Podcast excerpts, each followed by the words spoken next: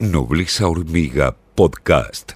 Lunes a viernes, de 8 a 10 horas, por FM La Patriada. Regula el gas, estamos hablando del Enargas, eh, y descubrieron, descubrieron, atención a esto, que durante el macrismo se, se generaron perjuicios de más de 560 millones de dólares, casi 170 millones de dólares de esos fueron perjuicios contra los usuarios. Por eso se realizaron eh, denuncias penales. En concreto, las realizó el titular del Enargas, Federico Bernal, con quien vamos a dialogar en estos momentos. ¿Qué tal, Federico Ezequiel Orlando y todo el equipo de Nobleza Hormiga? Te saludan. ¿Cómo te va? ¿Qué tal, Ezequiel? ¿Cómo te va? Bien, gracias por atendernos. ¿Cómo Eh, es el, el nombre? ¿Nobleza Hormiga? Exactamente. Es muy buen nombre. Muy bueno, muy bueno. Hay que reconocer que es muy buen nombre. Este, somos creativos aquí. Eh, eh, Bernal, el tema de, de- de- de los 560 millones de dólares de, perjuicio económico que ustedes calcularon, generaron desde el macrismo eh, a través del Enargas, ¿no? Este, ¿cómo, ¿En qué consistió en concreto? Porque gran parte de eso fue directamente eh, perjuicio que le generan los funcionarios a los usuarios. Sí, efectivamente, eso es el, el cálculo que, que realizamos eh, derivado de la primera de las denuncias, una denuncia dirigida eh, a, a Juan José Aranguren Reutemann, que fue el presidente del Energas eh, eh, anterior, del gobierno de Macri, eh, 2018, 2019, si mal no recuerdo, y Marcos Porto, que fue el subsecretario de, de hidrocarburos. Eh, ahí los denunciamos por, eh, bueno, presunta comisión de, de, de delitos, eh, eh, Aranguren por, y, bueno, y estos tres exfuncionarios eh, por abuso de autoridad y violación de los deberes de funcionario público y negociaciones incompatibles eh, con la función pública. Lo que, lo- sí. No, perdón, perdón. Sí, sí. No, y bueno, nosotros lo que lo que denunciamos es que, que habrían violado el marco regulatorio eh, del gas. Eh, esa violación del marco regulatorio fue consecuencia de la fijación de precios del gas en dólares a partir de 2018, eh, que surgieron de una suerte de contractualización, bases y condiciones, eh, la llamaron, una contractualización eh, que, que, bueno, a toda la ciudadanía a pagar un precios ascendentes en dólares cuando en realidad ya había dejado de regir la emergencia económica. ¿Y qué significa eso? Que no podía fijar el Ministerio de, de- de Energía entonces los precios del gas, sino que los precios del gas tenían que salir de un acuerdo libre, una libre negociación entre las distribuidoras y, la- y las productoras. Eso, nosotros creemos que habría provocado un perjuicio de aproximadamente 560 millones de dólares, eh, de los cuales unos 170 millones fueron eh, eh, un perjuicio directo a los usuarios y las usuarias por, por haber pagado el, el precio del gas en dólares mucho más de lo que debería haber, haber costado, ¿no? O sea, eh, eh, esto se dio justo, digamos, después de 2000, a principio de 2018, perdón, eh, arrancó la, la crisis cambiaria que generó el macrismo, por lo tanto, el dólar eh, comenzó a, a una escalada que no terminaba más hasta 2019, ¿no? Este, los usuarios entonces tuvieron que eh, compensar básicamente a las empresas de gas por, por eh, la devaluación que generaba el propio macrismo de acuerdo a las reglas de juego que pusieron los propios macristas, digamos, sería eso. Sí, después, eh, a ver, la dolarización y las bases y condiciones y la y, y la, la primera es en la historia que aparecen contratos en dólares entre productoras y distribuidoras y luego se pasan a tarifa, porque el problema ahí fue que esos precios que figuraban en dólares en los contratos, después pasan a tarifa, pa- lo pasaron a trasladaron a tarifa en dólares. Entonces, le- toda, ese, toda esa contractualización y esa dolarización de la tarifa del precio del gas eh, en el marco de esto que vos decías, de un año que ya de fin de 2017 se, ve- se la veía venir uno y, y, bueno, el FMI golpeando las puertas, el tipo de cambio que ya se, se empezaba a descontrolar. Eh, bueno, la mega devaluación que ocurre en 2018, claro, distribuidoras y productoras en dólares los contratos y el precio del, del do- el precio del gas en dólar en la tarifa, eso hizo que eh, se generara una descomunal deuda entre eh, un descalce, ¿no? Entre entre distribuidoras y productoras porque la gente paga en pesos. Y, y, o sea, viene la boleta, uno va y la paga en pesos. Ahora, la distribuidora tiene que ese ese peso que, que recibía lo tenía que pasar al tipo de cambio que, que se iba a las nubes y pagarle en dólares a las productoras. Bueno, todo ese desaguisado y esa dolarización y esa y esa aberración y violación del marco regulatorio llevó a que las distribuidoras adquieran una deuda monstruosa con las productoras y eh, aparezca Iguacel eh, con la brillante idea de que esa, de, que esa deuda eh, sea cubierta por los usuarios en 24 cuotas.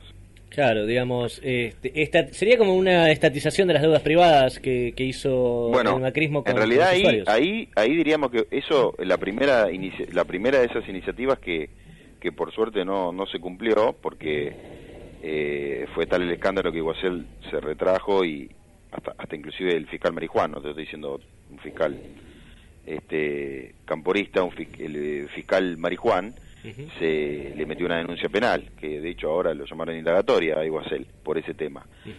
eh, ahí no tenemos una privatización, ahí una estatización, perdón, de la deuda, ahí tenemos una socialización. O sea, lo primero que hizo hacer Macri, ni siquiera que se encargue el Estado, que Estado que sobre el que él por primera vez estaba al frente, eh, o sea, lo primero que hizo fue, no, que la paguen los usuarios, o sea, 9 millones de usuarios tienen que pagar el, el costo de la dolarización, de, de, de, ese, de esa violación al marco regulatorio y de los, y de los errores eh, y las barbaridades en materia de, política económica y financiera.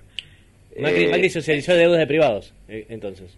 Claro, deuda contraria entre distribuidoras y, productoras. Pero como eso, te decía que, que después el gobierno dio marcha atrás con la 24 cuota de Gosel, apareció por decreto la estatización de la deuda. Y sí que es que fue bueno como esa deuda no la pueden pagar los usuarios y no corresponde además no corresponde eso está en el decreto la explicación de por qué los usuarios no tienen que hacerlo eh, lo que sí corresponde por única vez dijeron es que esa deuda se haga cargo se haga cargo del Estado Nacional. Y así fue como se estatizó la deuda de producto de todo ese desaguisado y esa violación al marco regulatorio. Eh, eso tiene que ver con la segunda, eso digamos, eh, eh, eso, eso está directamente vinculado a esa, a esa denuncia, pero y, además está todo vinculado entre sí a lo que fue el, el, incremento exponencial de la tarifa, porque no solamente es dolarización, sino que la tarifa se iba a las nubes por, el, por lo que fue la estructura tarifaria que Macri le dio eh, a la tarifa que, él puso en marcha en 2017 y que tiene que ver con la segunda denuncia, donde nosotros denunciamos una manipulación de, un componente muy importante de la tarifa, que lo aumentaron artificialmente, eh, y ahí el cálculo que, estimamos, el perjuicio económico que estimamos a los usuarios es de 1.300 millones de dólares. Eh, en, todo el periodo. ¿no? Es muchísimo dinero. Ahora, en concreto, todas estas medidas se tomaron para eliminar los subsidios. Eh, tengo entendido que los subsidios siguen existiendo y son bastante altos, digo, de, al final del macrismo. Macri no bajó los subsidios, sino que los dejó bastante altos. Bueno, eh, está muy bien que, que, recuerdes eso porque este, la razón de ser de toda la del tarifazo, la razón de ser del incremento del precio del gas exponencial, la razón de ser de de los de los de, los, de las actualizaciones y de la y de la tarifa de Macri eh, tenía que ver con esto que ellos aranguren desde el primer día. Se no se cansó de repetir que es la eh, disminución de los subsidios para que la gente pague lo que la energía verdaderamente cuesta. Y como vos bien decís si bien el primer año en 2016 el subsidio cayó fuertemente eh, en 2017, 18 y 19 se mantuvo constante y de hecho 2019 aumentó respecto a 2018. O sea, perdón, Macri, aumentó los subsidios eh, al gas en 2019.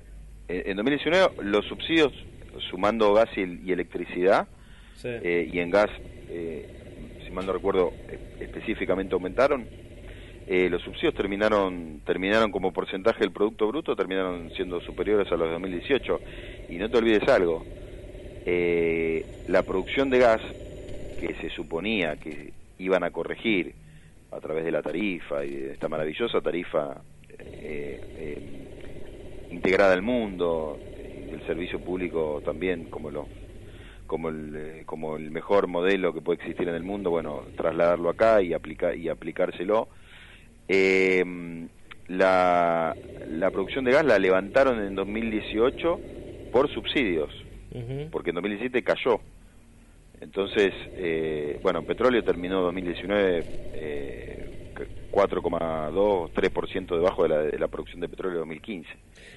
Eh, así que todo una gran, realmente una gran estafa y una gran mentira al pueblo argentino. Estamos hablando con Federico Bernal, titular del Enargas. Eh, ¿Qué es lo que va a pasar ahora con los subsidios, con las tarifas este año? Porque el presidente en su eh, inauguración de las sesiones ordinarias del Congreso este, mencionó el tema, dijo que se va a preparar un nuevo cuadro tarifario, que falta para eso y mientras tanto se van a tomar otras medidas. ¿Qué significa esto? Que las tarifas eh, van a, mantenerse por ahora por algunos meses, que las tarifas del gas eh, van a subir más para los que más pueden, eh, menos para los que menos pueden.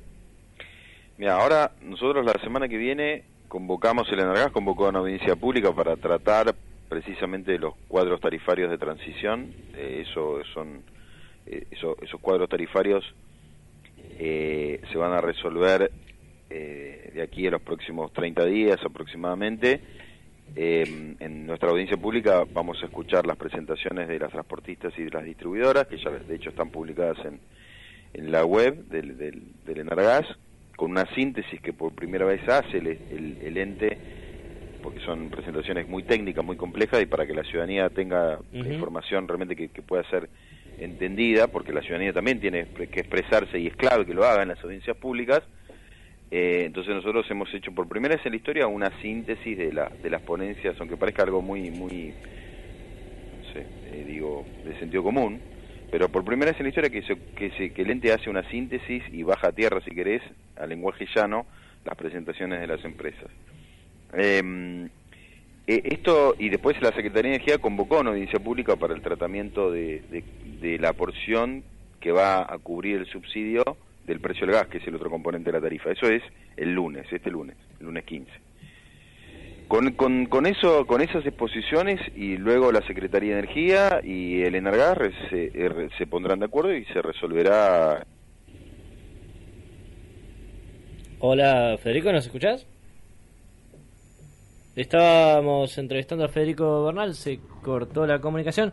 Eh, de todas maneras, bueno, nos comentaba que este hay eh, va a haber una auditoría. ¿Está, ¿Estás ahí, Bernal? Ahora no sí, sí, sí. Ahí está. Sí, sí, ah, sí, No, te decía que entonces, bueno, eh, como consecuencia, resultado de esas audiencias públicas y lo que lo que se recojan en las mismas, se, se definirán los cuadros tarifarios de transición. Estos cuadros van a regir hasta que esté la, la, nueva tarifa. Esa nueva tarifa eh, llevará un proceso de año y medio de, de, elaboración. ¿Y esto, eh, este, este, periodo de transición qué va a significar? ¿Va, ¿Va, a significar aumentos muy elevados? ¿Va a significar aumentos discriminados? Eso, eso es porque digo, hay, hay diferentes corrientes dentro del gobierno que plantean diferentes este, posiciones. No, yo, yo no, no comparto que hay diferentes posiciones Estamos... Fue... ahora sí, ahora sí. ¿Me escuchás? Sí, sí, ahora sí, El presidente fue muy claro, dijo, yo quiero que las tarifas sean justas, razonables y que se puedan pagar. Eh, y además dijo en su discurso el primero de marzo que si continúa la tarifa de Macri vigente, cosa que eso ya no va a ser porque la suspendió el propio presidente, las tarifas tendrían que aumentar de gas ahora en, en abril eh, 130%. Dijo, eso eso es historia, eso es la pesadilla tarifaria de Macri de tener tarifas impagables es historia, se terminó. ¿Cuánto va a ser la actualización? ¿Cuánto va a ser el aumento? Eso es algo que yo no puedo decirte ahora porque primero no está definido y segundo sería prejuzgar o sería adelantarme eh, eh, y opinar yo cuando en realidad lo que hay que hacer es esperar y queremos hacer es esperar a que se realice la audiencia para escuchar todas las posiciones y en función de eso resolver. Si no, vamos a estar repitiendo lo mismo que hizo Aranguren, que no escuchaba a nadie y le arrancaba la cabeza a todo el mundo. Por supuesto, pero se estima que va a ser menos que lo que hubiera aumentado con la tarifa macrista. Va a ser menos, eso te lo aseguro. Va a ser menos. Bernal, te agradecemos mucho por esta nota. Bueno, Ezequiel, gracias a ustedes. Un abrazo. Muchas gracias. Federico Bernal, el titular del Enargas, pasó por aquí por Nobleza Hormiga. Nobleza Hormiga Podcast. Lunes a viernes, de 8 a 10 horas por FM La Patriada